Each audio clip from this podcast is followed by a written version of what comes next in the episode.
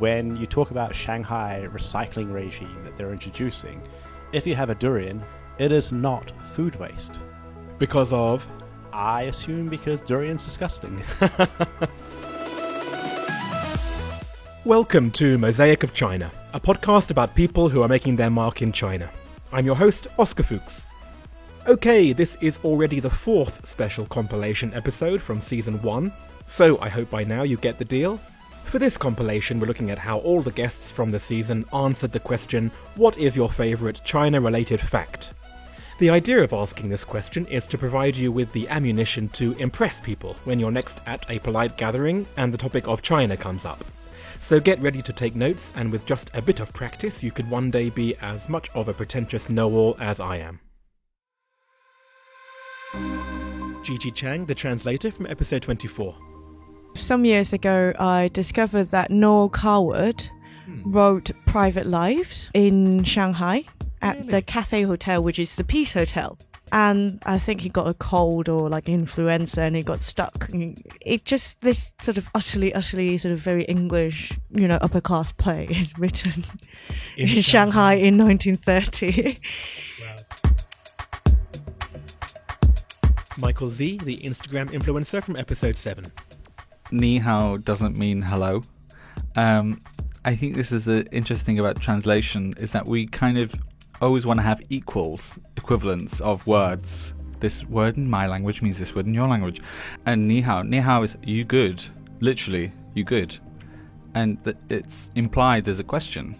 Whereas hello is I'm here, but I'm not asking for your recognition. Hello. In the sense of you can just say hello to an empty room but you would never say ni hao to an empty room. Vivu, the fitness community leader from episode 8.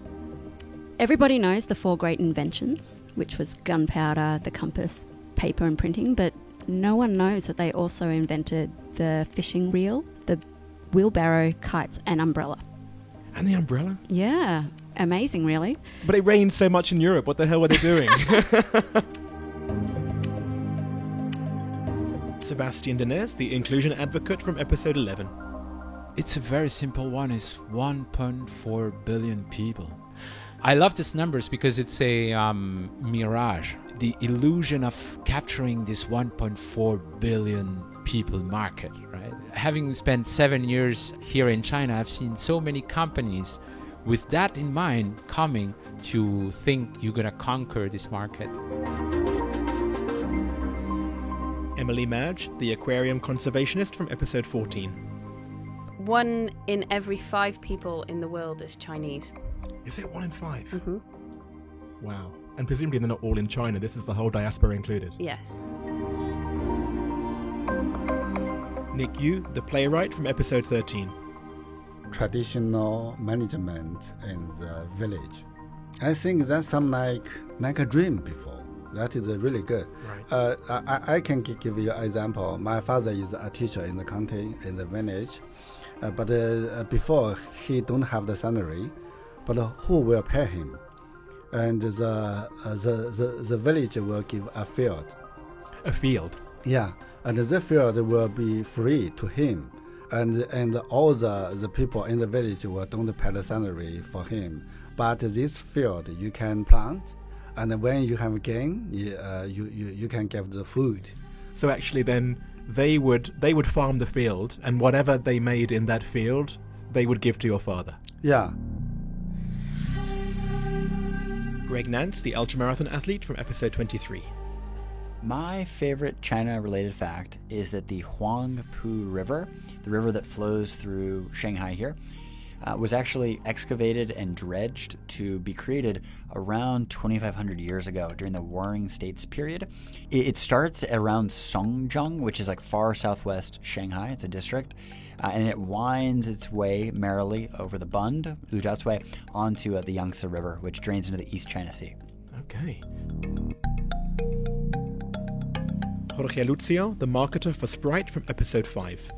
There are 675 million active gamers in China. Wow. I don't know what is the population of Europe, but I think it's less than that. So imagine uh, more than the population of Europe playing games every day of their life. So for me, that's like a wow. Eric Olander, the journalist from episode 3. They created this uh, anti Valentine's Day. So it was, it was Singles Day. And so they picked November 11th because it's, you know, representing single people. And Alibaba, the world's largest e commerce company, started just discounting products. And they created this phenomenal type of uh, of culture around selling, and so everybody, all the brands line up. The whole country becomes like a national holiday. So basically, take Black Friday, Black Monday, Cyber Monday, all of those kind of sales, and put it on you know on steroids. And this is compact into just one 24 hour period. They're selling more in volume than all of the Christmas holiday shopping season in the United States. It's remarkable. 24 billion, and it just keeps going up every year. Laurie Lee, the private club GM from episode 10.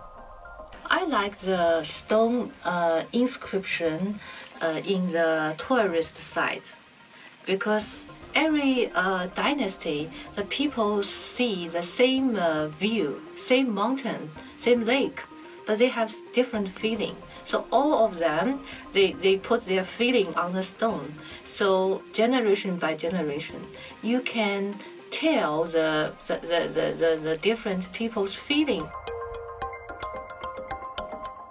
Abe Deo, the tour manager from episode 27. China is the only place with over 100 cities with over a million people. So Mhm. there's 102 cities in China with over a million people. In the US, the number is 10. Lexi Comstock, the cookie supplier from episode 20. I recently have learned about this thing called panda diplomacy. Apparently, China owns most, if not all, of the pandas worldwide. So you can see the strength of the relations between countries and like your standing with China based on the panda situation. I just think that's great. So that's definitely my favorite China fact. Stefan de Monco, the events company CEO from episode 19. So I think the one thing we need to be aware of is that China is the number one economy in the world today. I, I do enjoy that storytelling around the world that China is up and coming and that um, they will be number one by 2030. The truth is they are already number one, but they don't want people to know. I think they understand that being number one um, is also a burden because once you're number one, you have a lot of responsibilities. So I think the Chinese are extremely smart in trying to keep that brand of like we're a developing country, we are getting there, give us a bit of time, where actually they're already extremely strong.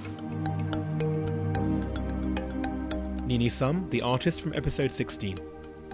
I don't really know if this is a fact, but I like how surreal China is and how fast it changes and how alive this place is. Like when I was young, even a can of Coca Cola is precious. I remember this. My parents would take me to the street and also some kind of field trip and would beg them to buy me a can of Coca Cola. This would be the rare chance, like maybe for, for, for the whole season, I could get a sip of that. But now, if I go to a supermarket, I see all these products on the shelves. I'm just like, where is this place? It's just a short, maybe 10, 20 years, and it has changed so much. New things are popping out all the time. It's really surreal to live in this place. Is that what you're trying to encapsulate in your art? Yes, and I want to keep that feeling, but also add a poetic twist. Astrid Pokosyan, the violinist from episode 4. You know that put together all of China's railways lines could loop around Earth twice. And they're still building more, right? Yes, so maybe it's gonna be three times. Yeah. Noah Sheldon, the documentary filmmaker from episode 9. There's 287 million rural migrant workers in China in 2017. Wow. Which um, I think is amazing to be migrant workers in your own country. I think that's a really interesting kind of policy because of the residency permits and stuff like that. Yeah, because there could be equivalents in other countries, but they don't track it in the same way, right? You know, this is a way of controlling things like urban slums and stuff, right? They're, they keep people tied to the countryside, which is a really interesting policy. Yael Frajun, the historical researcher from episode 12. You know how people claim that you can see the Great Wall from the moon? That is not true. Right. I wonder how that rumor got started. Yeah, that that would be an interesting research. Octo Chung, the fashion designer from episode 30.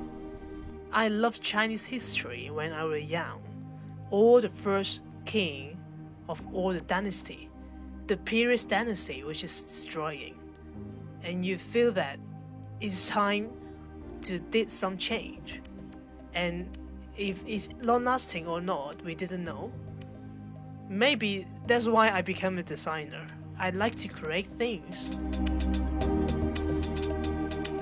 Philippe Gas, the Disney Resort CEO from episode 1. This is such a big country, vast geography, and one time zone.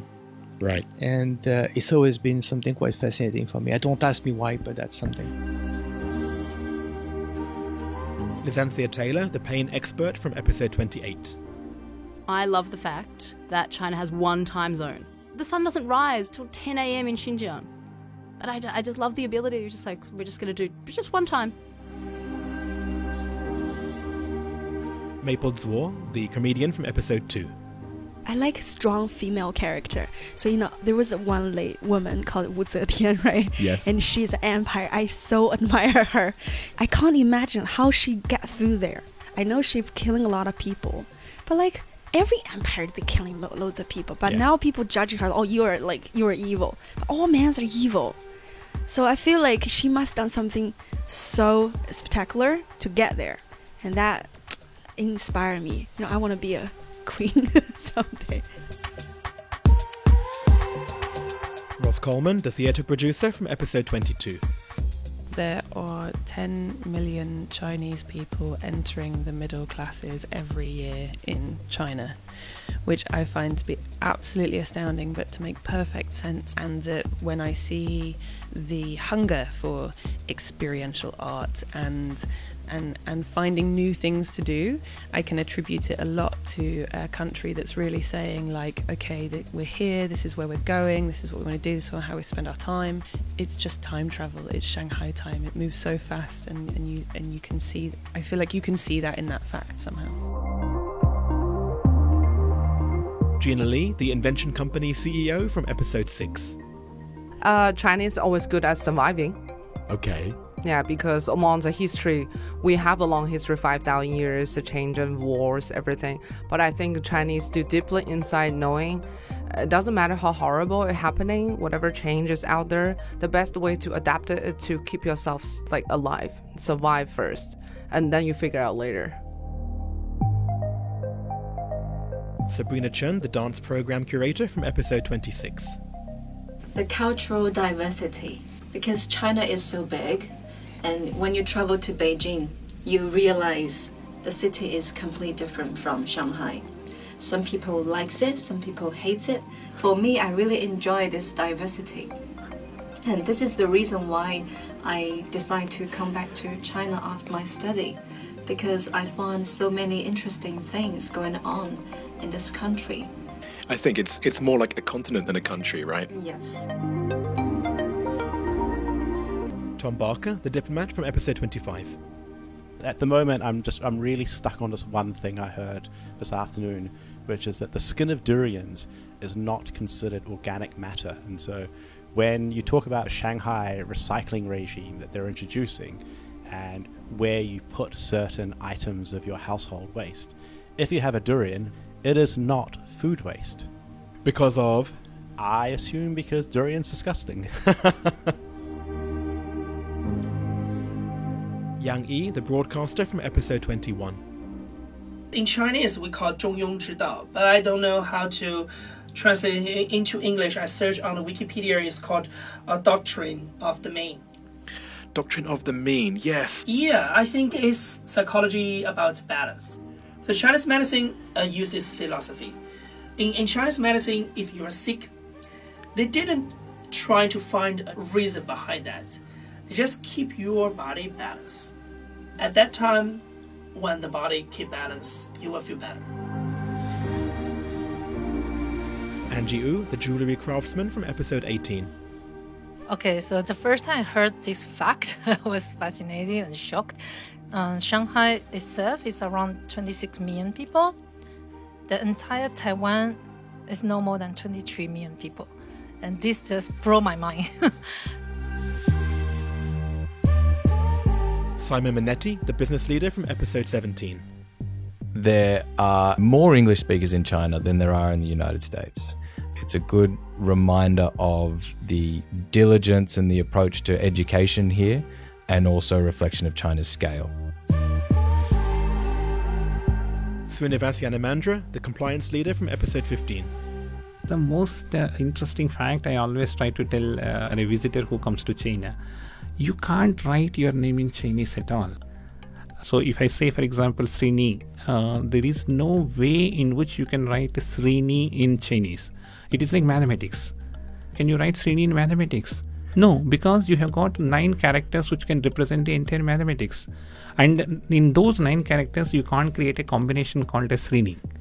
And that's the most, uh, I, I think, uh, for me, is an eye opener and uh, uh, shutting down my Chinese classes. Thank you so much for listening. Next week, we will be at the halfway point of these compilations, and we will also be around the halfway point of 2020. This has been a tumultuous year, and right now these are still tumultuous times, so I'm going to continue trying to offer some respite. And next week's episode will be on perhaps the most frivolous of all topics the best and worst purchases that my guests have made in China. I'll see you then. Thank you very much. Thank you. Thank you so much. Thank you too. Thank you very much. Thank you. Thank you again. Thank you so much. Great, thank you. My pleasure too. Thank you very much. Thank you. Thank you. Thank you. Thank you so much. Thank you for having me. Awesome. Thank you. Thank you. Thank you. Thanks for having me. Thank you for having me. Thank you so much for having me. Thank you for having me. Oh, thank you. Thank you very much. Thank you. Great to see you too. Thank you so much. Thanks.